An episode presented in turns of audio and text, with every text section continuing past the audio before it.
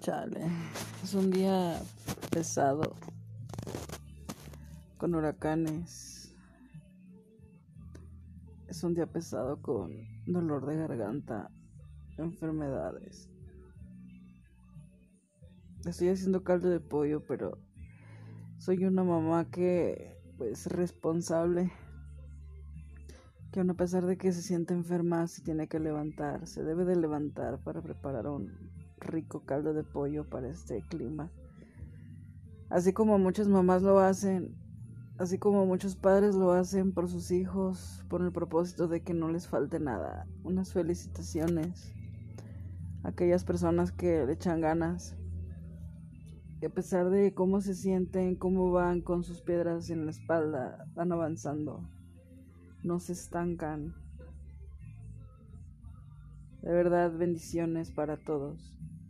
Esperemos, esperemos poder tener éxito el día de hoy, martes.